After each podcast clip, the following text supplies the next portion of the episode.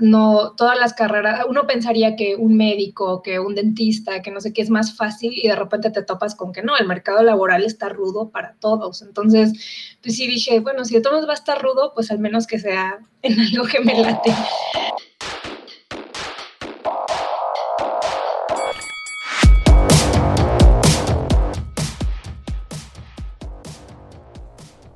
Hola a todos, bienvenidos a un episodio más del Cotorreo Creativo, el podcast de gogocatrina.com, donde platicamos con creadores de cómics, animación, videojuegos.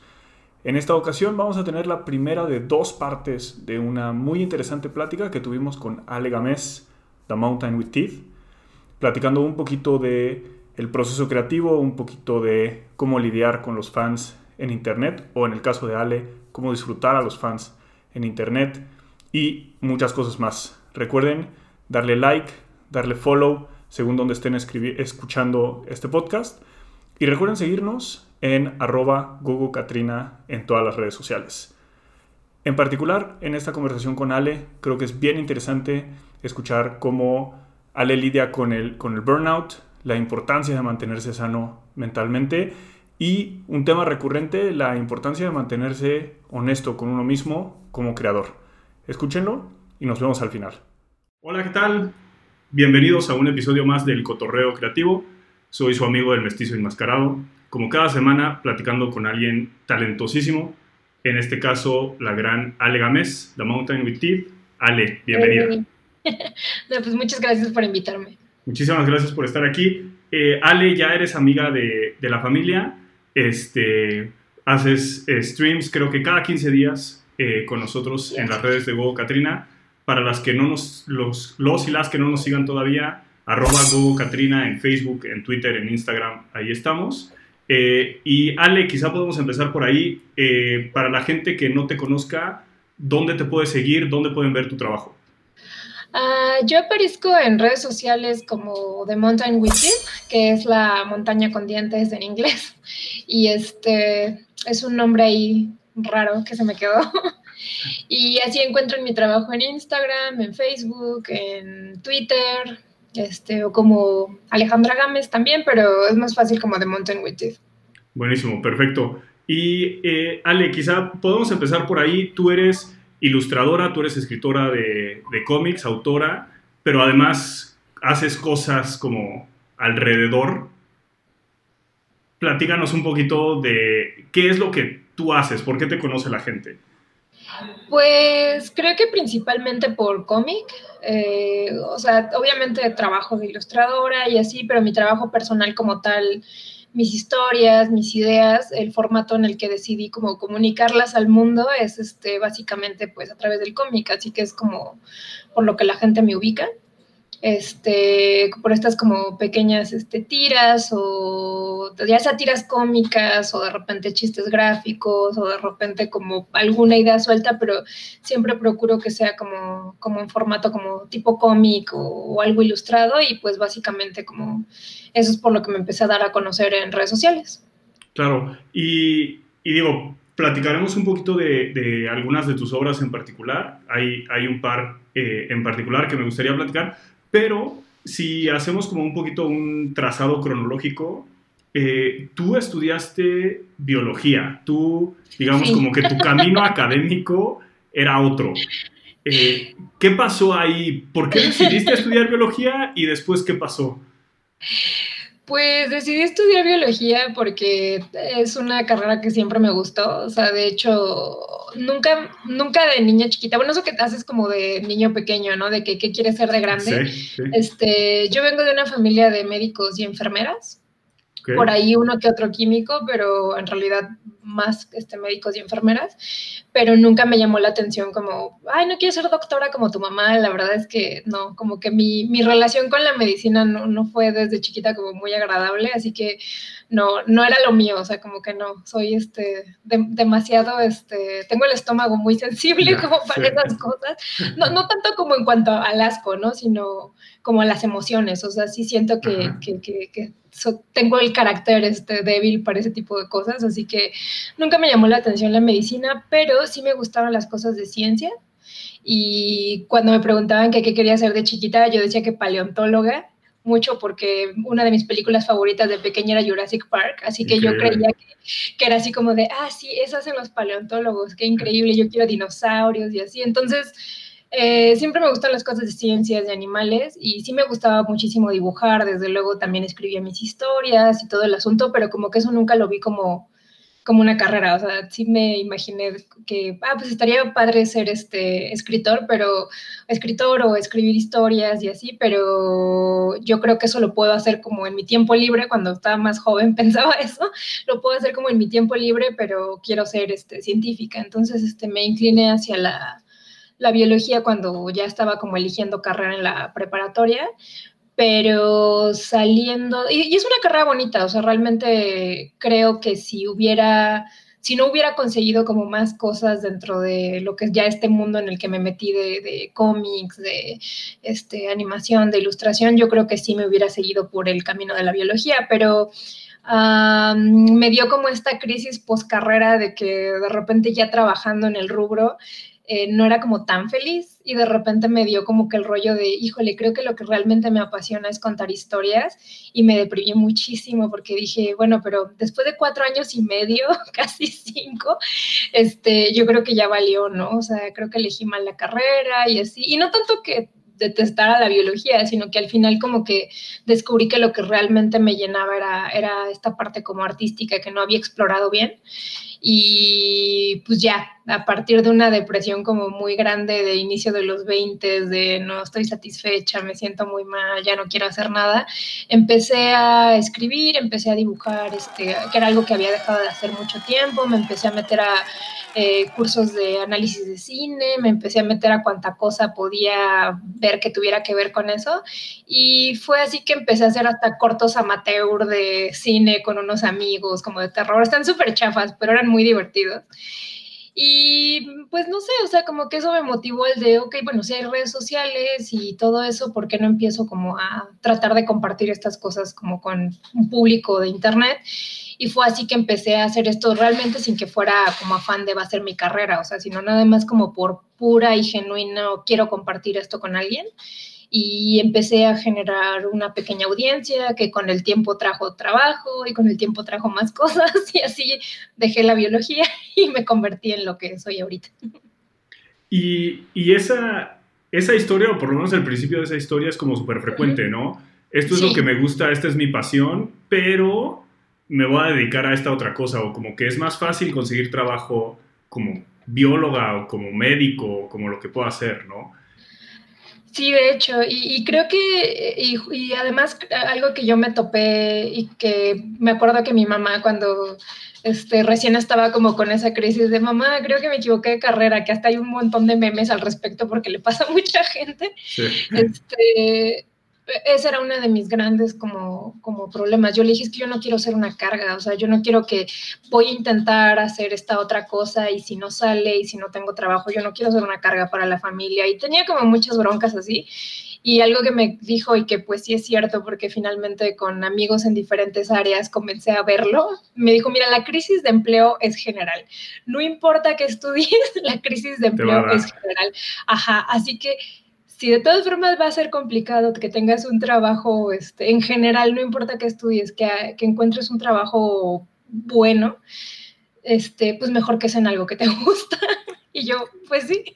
O sea, dije, pues sí, si voy a estar batallando, pues al menos que sea en algo que disfrute, ¿no? Entonces, este, fue, fue como, como esos de, pues, pues sí, sí es cierto, porque también el de, yo pensaba que, eh, pues en algo así, o sea, hay muchos, hay muchos caminos, ¿no? Y hay muchas maneras de, tener chamba, pero, ajá, o sea, no, todas las carreras, uno pensaría que un médico, que un dentista, que no sé qué es más fácil y de repente te topas con que no, el mercado laboral está rudo para todos. Entonces, pues sí dije, bueno, si de todos va a estar rudo, pues al menos que sea en algo que me late. Claro, por supuesto, eso me recuerda una historia. Eh, eh, Michel Gondry, el director de cine, el, director este, francés de cine que ha hecho, entre otras cosas, eh, Eternal Sunshine of the Spotless Mind, ¿no? yo creo que es su película más conocida, él contaba una historia de su papá. Su papá era músico, eh, pero precisamente por este miedo a no poder mantener a su familia, a no tener algo estable, trabajó toda su vida en un trabajo de oficina, pensando que eso le daría seguridad. Hasta que un día, cuando Michel Gondry era adolescente, eh, lo despidieron, perdió su trabajo, ¿no? Y Michel Gondry cuenta que cuando él vio eso, vio a su papá llorando por haber perdido su trabajo, se dio cuenta que te pueden despedir, puedes perder tu chamba, puedes perder tu seguridad, sea algo que odias, sea el trabajo que es el amor de tu vida. Entonces, pues igual mejor hacer el que sí te apasiona y el que sí quieres, si de todos modos estás en el mismo riesgo, ¿no?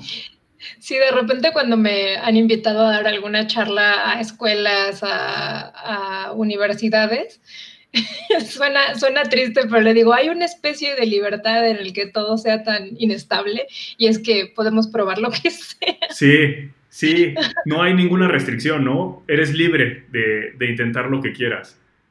Está, sí, sí, claro. Está buenísimo. Y, y, ahorita hablabas de, mencionaste como muy claramente las redes sociales, ¿no? Hay redes sociales y esta voluntad de compartir cosas.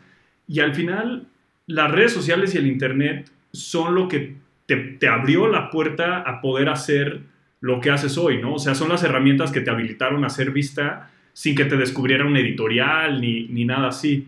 Cuéntanos un poquito de, de, eso. Pues Uh, yo la verdad siempre he considerado mi producto como, como muy de nicho y además un poco extraño. O sea, no tengo personajes, no tengo como, o sea, sí tengo temáticas recurrentes, pero tienen que ver como con cosas que, que o sea, temas que a mí me, me, interesan, pero no es como particularmente eh, siguiendo el mame, ¿no? O sea, cosas así. Entonces, digamos que es, es, por eso siento que es como un producto para redes sociales un poco extraño. No soy la única haciéndolo, más bien un poco extraño en el sentido de que no hay una continuidad. Incluso mucha gente me lo, me lo comentaba de que, ah, es que está bien padre que de repente puede, o sea, cada semana eh, puede ser algo completamente distinto, o sea, ni siquiera sé qué esperar de ti, o sea, hay como cierto, digamos, como cierto perfil de cosas que me gustan, pero puede ser de repente una tira cómica en el infierno y el, siguiente, la siguiente semana puede ser una historia como súper triste de un fantasma y luego la siguiente semana puede ser un chiste como bien, este, eh, digamos, como normal sobre un gato o algo así. Entonces es como, como lo que se me va ocurriendo y siempre se mantuvo así. Así que creo que como que probar diferentes cosas hizo que diferentes tipos de personas comenzaran a llegar a lo mío. Y cuando recién empezaba, me acuerdo que una de mis primeras este, eh, tiras que se hizo viral fue una de Día de Muertos. Este, digo, dibujaba espantoso, estoy hablando de hace varios años donde apenas estaba empezando, pero la, el mensaje este, le llegó a mucha banda, ¿no? Entonces, este, eh, empezaron a llegar como más personas y lo que yo hice fue de, ok, bueno, tengo esta tira que ya se hizo viral pues eh, aunque solo se quede un porcentaje de las personas que llegan por ella, seguirles dando, ¿no? O sea, como que no, no aprovecharme de ese golpe de suerte y seguirles como, como dando cosas, pero no nada más como dando cosas que a ellos les gustara para que siguieran llegando, sino seguirles dando como contenido que yo hago, que a mí me gusta, pues.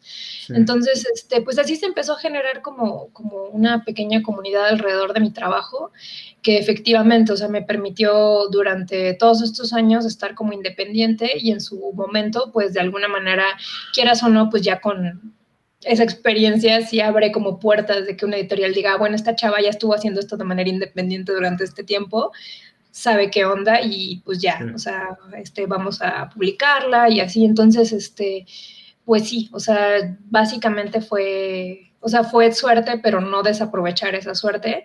Y lo que sí es que también, pues en su momento me favorecieron algoritmos en ese momento que no eran tan hostiles como los de ahorita. sí. Este, me, me, me, parece, hay un par de cosas que dijiste que, que me resultan muy interesantes, pero la primera es una cuestión que yo definiría un poquito como de honestidad. O sea, no voy a crear el contenido que igual y a ellos les gustaría, voy a crear el contenido que yo creo, o sea, creo de crear y a los que les guste se quedarán y habrá otros que solo les gustó ese gag del gatito y bueno, no se quedan. Ajá, eh, así Esa parte de la honestidad, ¿qué tan importante y qué tan consciente fue la decisión para ti? Pues ah, creo que es importante porque es en el sentido de voy a hacer cosas que me gusta hacer, no cosas que tengo que hacer, porque al final de cuentas es este, cuando es chamba, pues es chamba, pero justo esto que es mi trabajo personal, pues tiene que ser algo que yo disfrute hacer, porque lo estoy haciendo en mi tiempo libre, así que de, Ah, y no, es no fue una decisión realmente como tan consciente, sino que tiene mucho que ver también este, con el mood que yo traigo y, el, y mi propio, como el cómo se me ocurren las cosas. Me es como muy difícil, por ejemplo, manejar personajes de tira cómica porque me aburro muy fácil. O sea, justo porque una de las cosas que más tengo con, con, este rollo del flujo de ideas es que se me ocurren muchos conceptos, o sea, ni siquiera como historias enormes y épicas, sino de cuenta hago muchas este, como mini historias, como microficciones, porque me gusta mucho el crear conceptos, ¿no? Entonces, si hoy se me ocurre que hay un reino dentro de una araña negra, mañana se me ocurre esta historia sobre, o sea, entonces se me ocurren como muchos conceptos y de repente tengo tantos que es de, híjole, me voy a aburrir si solo me enfoco a tratar uno, así que trato todos los que pueda. Así que no creo que haya sido como una decisión de tengo que ser fiel a mi voz, sino más como cómo funciona mi mente, o sea, cómo funciona mi mente y también cómo funciona mi mood. O sea, hay veces que de plano sí estoy como muy bajón y no quiero hacer un cómic chistoso o no me sale hacer un cómic chistoso. Este, o hay momentos en los que me siento así, o, este, o, hay momentos en los que me siento bajón y sabes que ahorita sí quiero hacer un cómic chistoso porque no me, o sea, puede funcionar de las dos formas, ¿no? Te quiero hacer un cómic chistoso porque esto me está haciendo reír en este momento que me siento mal o cosas así. Entonces, no creo que sea como, como una decisión así de voy a hacer esto de esta manera, porque además va cambiando, o sea, va cambiando depende de qué quiera, qué busque, este, en qué momento una historia la trato de una manera y otra historia la trato de otra, o sea, pero sí siempre va orientado como a lo que yo quiero contar. De acuerdo. Y ahora que, que tienes eh, cierto número de seguidores, ahora que lo, lo, lo que haces en cuanto lo haces, hay un montón de gente que ya lo está viendo ¿Sientes una presión por, por crear lo que tu público está esperando de, ti? O, te sientes completamente libre de, poder seguir esto que nos explicabas ahora, de, crear lo que sientes en ese momento? Ah, sí siento una presión, o sea, eso es inevitable cuando... Y, es un, y es un fenómeno que lo han tratado prácticamente a todos los creadores de contenido web, ya sean youtubers, este, comediantes, lo que sean que tiene que ver con este rollo de sentir uh, de repente que este, uh, no cumples las expectativas sí. de gente que te sigue. Es, este, es algo que se puede volver como una presión, pero en cuanto a lo que es el contenido, no, no creo que lo haya afectado nunca.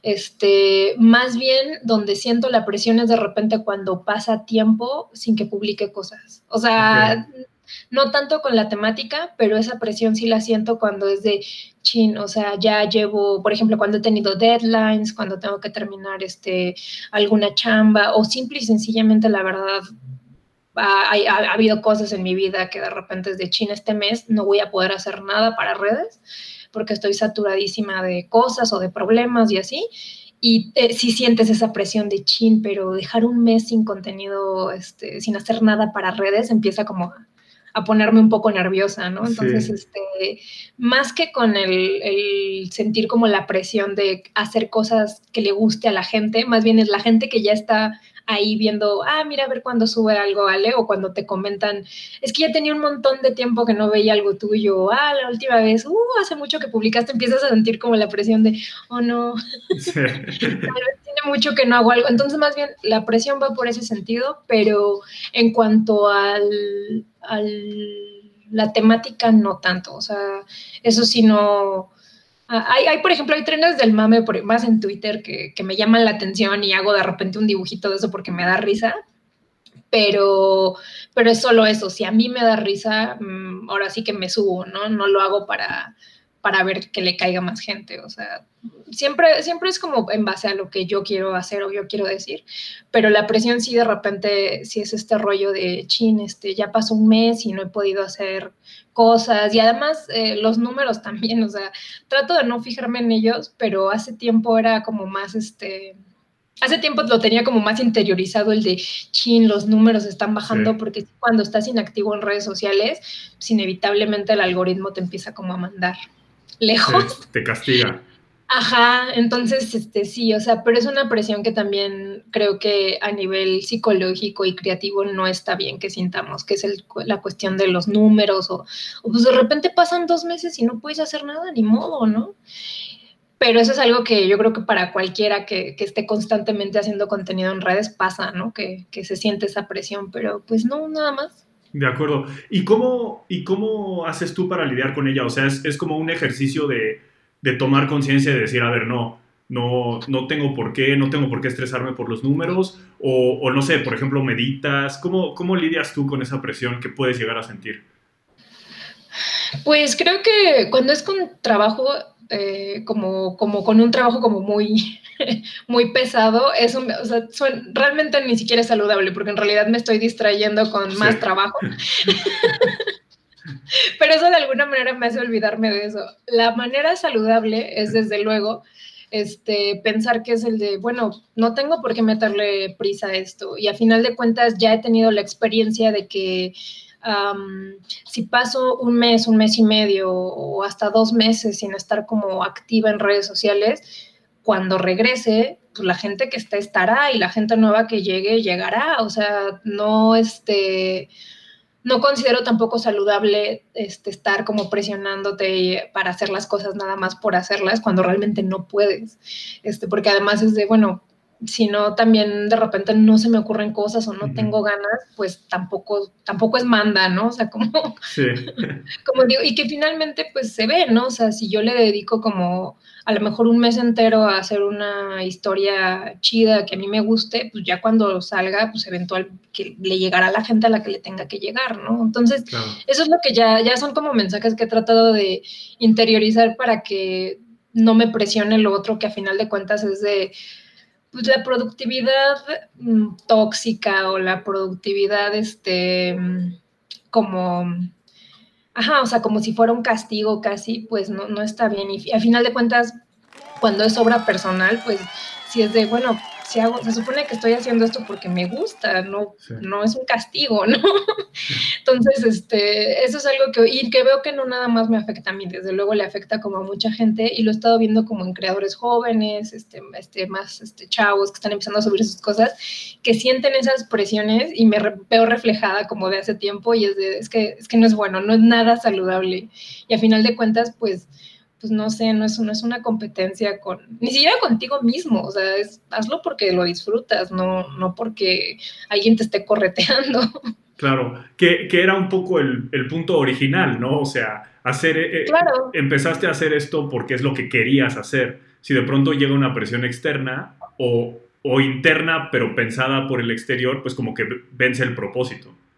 Sí, claro, y además, o sea, esta cuestión ya como muy muy vista ahorita entre este, los últimos años, entre colegas, entre gente que trabaja en, medios creativos, en animación, que es la cuestión del burnout, pues es que tampoco podemos estar llegando siempre a eso. O sea, no me acuerdo ahorita la artista, pero una chica que decía en Twitter que le pasa con trabajo y que lo sintió como más cañón cuando es, que no solo llego a eso en trabajo, sino también con las cosas que en teoría tendría que estar disfrutando, también me provoco burnout.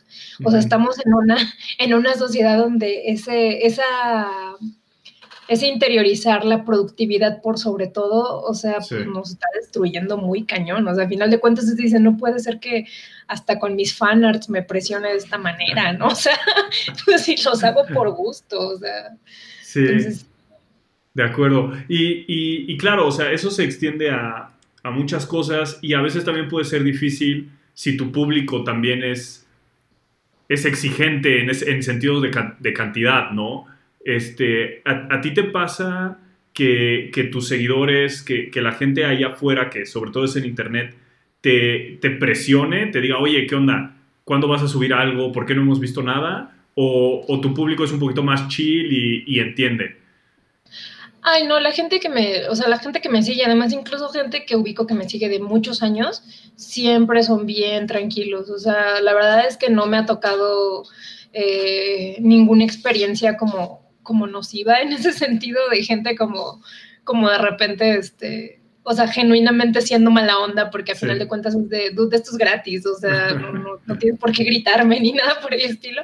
No, para nada, o sea, incluso más bien justo uh, ya he dejado de hacerlo justo porque ya he dejado de, he estado tratando de interiorizar ese mensaje que te comento, este, pero antes era mucho de que si pasaba mucho tiempo sin, sin publicar por trabajo o algo así, este, cuando volvía a subir algo decía, oh no, perdón por la ausencia, discúlpenme, sí. no sé qué, o sea, pero una cosa así y la gente me contestaba, no, pues tranquila, está bien, o sea, si vemos algo de vez en cuando, tú, tú chido, tú sigue trabajando y el chiste es que estés bien y así.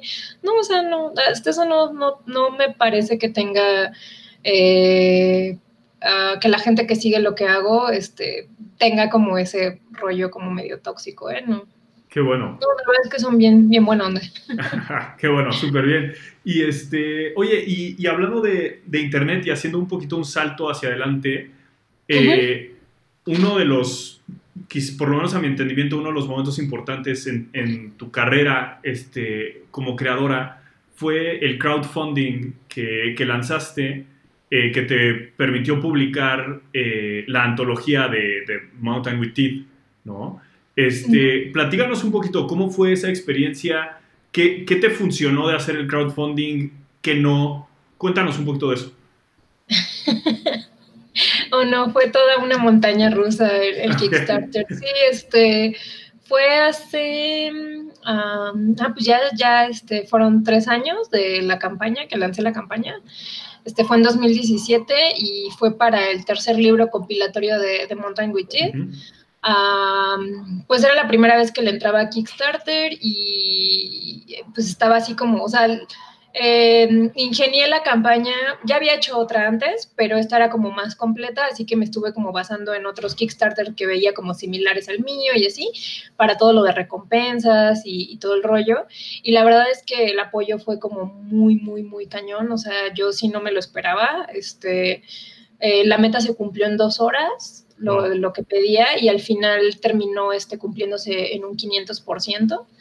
Este, así que sí fueron como 900 backers, un poquito más de 900 backers, y lo cual de inicio, pues sí, o sea, es como éxito, ¿no? Sí. Pero la parte bien complicada luego fue obviamente que, eh, este, incluso desde, no hice un post-mortem explicando como, como la, las cosas fallidas y así, porque pues, sí las hubo. Eh, traté de cumplir todo lo que este, prometí, pero una de las cosas que prometí que a la mera hora no consideré fue el tiempo. Sí.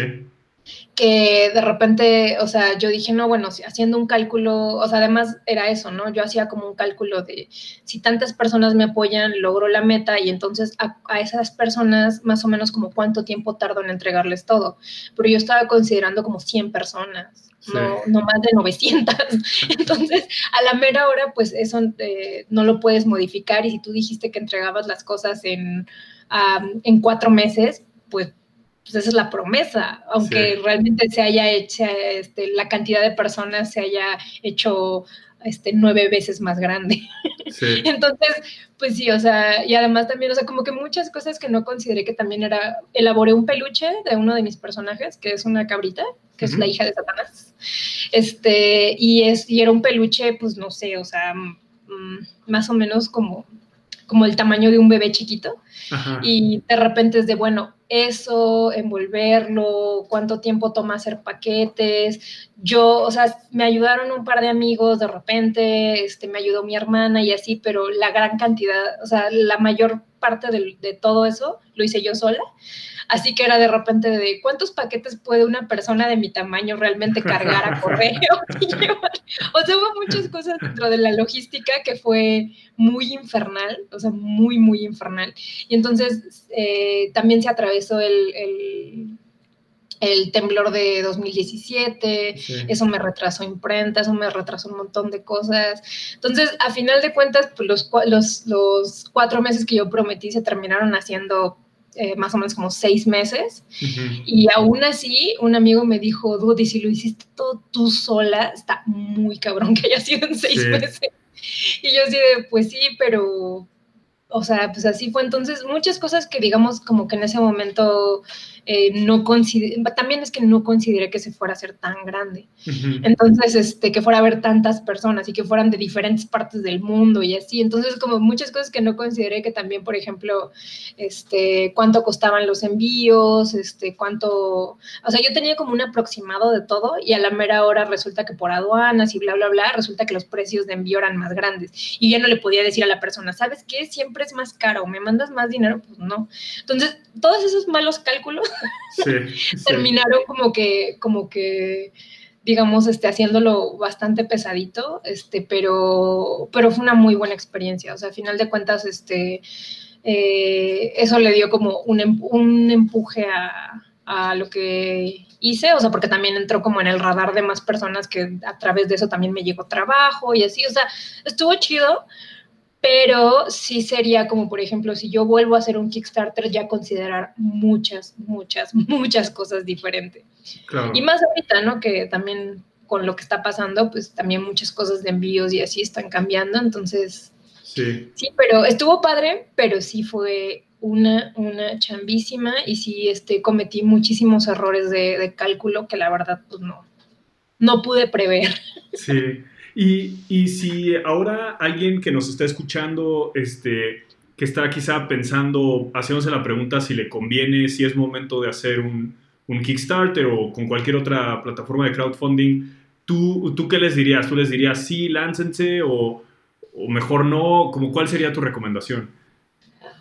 Pues, o sea, es que tendrían que considerar que sí es una chamba, o sea, no es como algo que, que, por ejemplo, ¿no? O sea, para hacer esta cosa es como considerando que se logra y más o menos como los estimados que tienes, es algo a lo que le vas a tener que dedicar pues tiempo completo. Así que sí es una chamba, o sea, como, como pensar nada más de que y se logra la meta y ya, porque si es de enviar cosas, uff, es, es un rollazo y es una logística, dependiendo también de la cantidad de personas, pues la logística se vuelve un caos y así.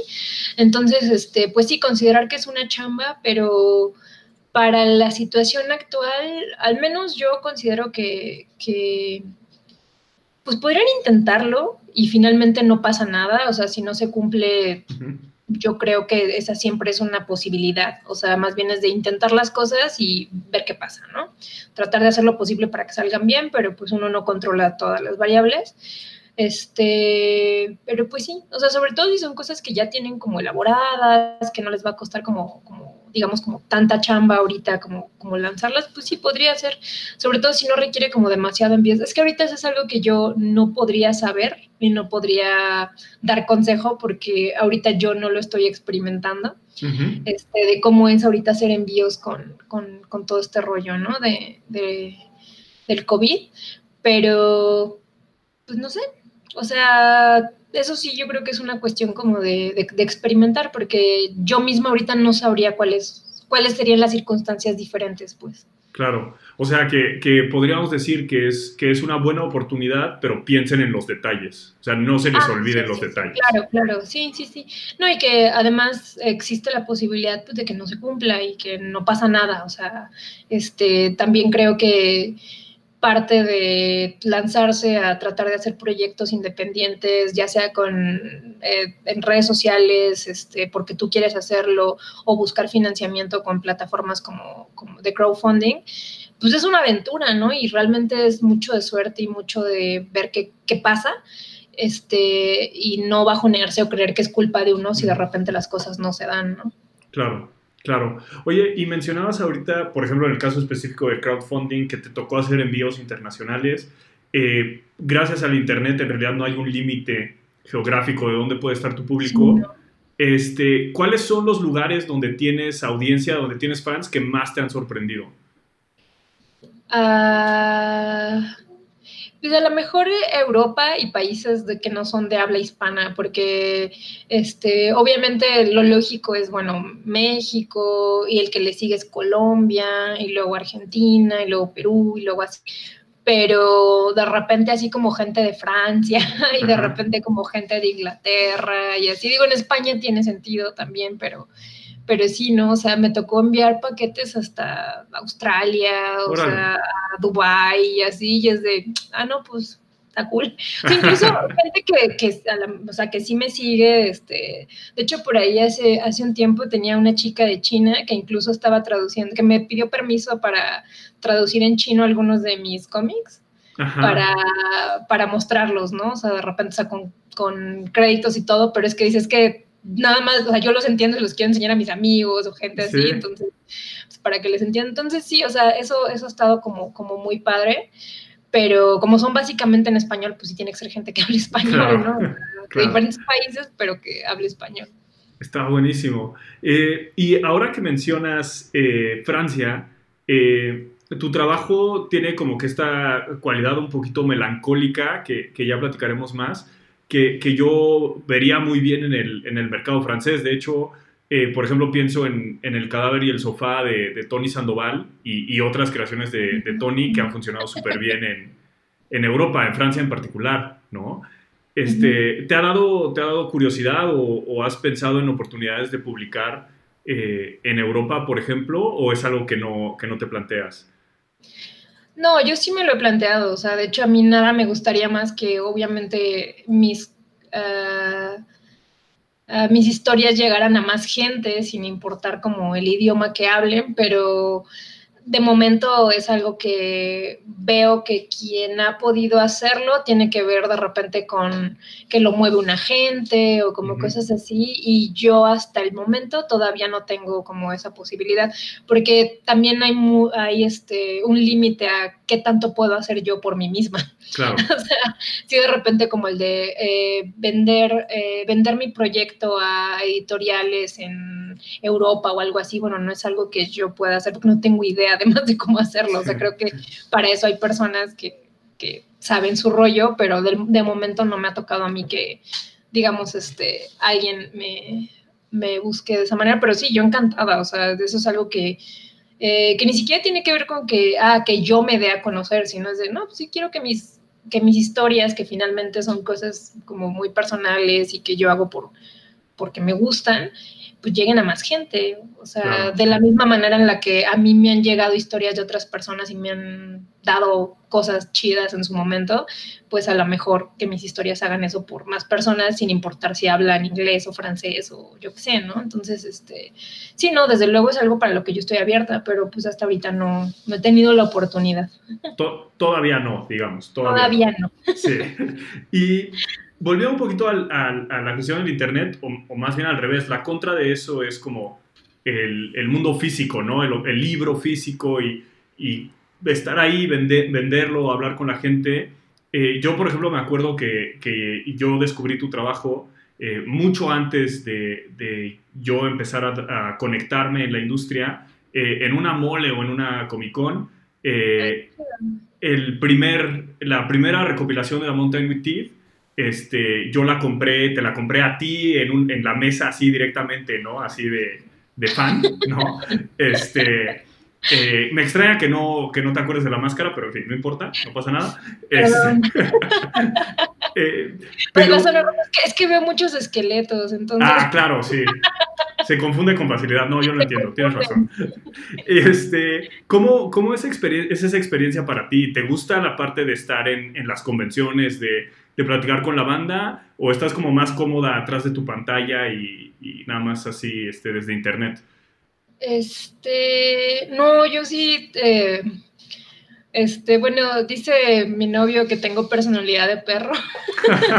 Así que sí, o sea, a mí sí me gusta como el de, ay, Ale, ¿cómo estás? Y no sé qué. Y pues ya, luego, luego empiezo a mover mi cola imaginaria, ¿no? De, ay, qué bonito. Sí, sí, no, a mí sí me gusta. O sea, Obviamente, como todo buen este, dibujante que, por ejemplo, soy una introvertida que paso por extrovertida, pero sí, soy introvertida. Este, entonces, tengo como, tengo como mi pila social, ¿no? O sea, que va bajando, pero sí me gusta, o sea, a mí me gusta muchísimo como esa, esa convivencia del tú a tú con, con gente que, que, te lee, o sea, por ejemplo, este, ahora que estuve entre 2018 y el año pasado presentando este, la novela de Más allá de las ciudades en diferentes este, eh, ferias de libro, este, de repente como que escuelas, lleva, este, yendo a programas y así, era muy chido, o sea, me gusta, me gusta mucho como hablar con la gente, e incluso la gente que de repente como que me platica cosas, de, ya sea de cosas que ya sea que haya visto, que haya visto de mí o nada más cosas, o sea, me gusta mucho convivir con, con, con, las personas, que es como la parte ahorita un poquito que duele de que están como un poco suspendidos los eventos y todo este rollo, porque sí, o sea, eh, creo que, o sea, desde luego que los mensajes en internet, los comentarios me dan algo,